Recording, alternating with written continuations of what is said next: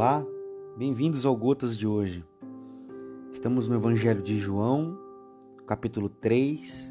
Os versículos hoje são de 25 a 30.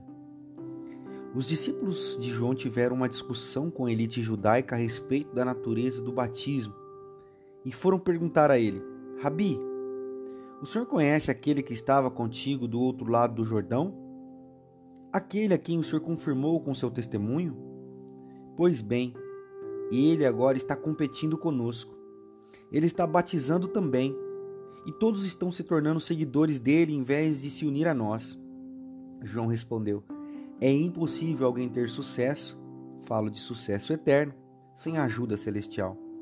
Vocês mesmos estavam lá quando deixei muito claro que não sou o Messias, mas apenas aquele enviado adiante dele para preparar o caminho. Aquele que recebe a noiva é, por definição, o noivo. O amigo do noivo, seu padrinho, no caso eu, apostos ao seu lado, de onde pode ouvir cada palavra, está feliz de verdade. Como poderia sentir inveja se sabe que a festa acabou e que o casamento terá um bom começo? É por isso que meu cálice está transbordando. Chegou a hora de ele ocupar o centro das atenções de eu chegar para o lado. Nós temos aqui palavras de João Batista e alguns profundos ensinos para nós hoje nesse evangelho. João está acostumado a estar no centro das atenções. Estava pronto, atento ao sinal, ao sinal para deixar os holofotes e ir para o anonimato.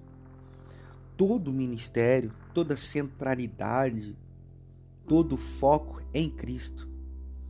Não pode haver competição ou rivalidade entre pessoas que estão cumprindo a vontade de Deus, mesmo quando estão trabalhando na linha de frente. E também, mesmo que sejam diferentes. Você pode imaginar como que foi difícil para João chegar nesse nessa conclusão?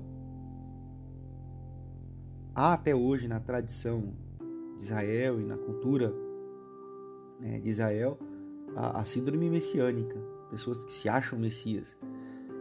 Inclusive é uma, é uma distorção é, psíquica das pessoas que visitam a Terra Prometida e acabam se entendendo como messiânicos, né, como messias.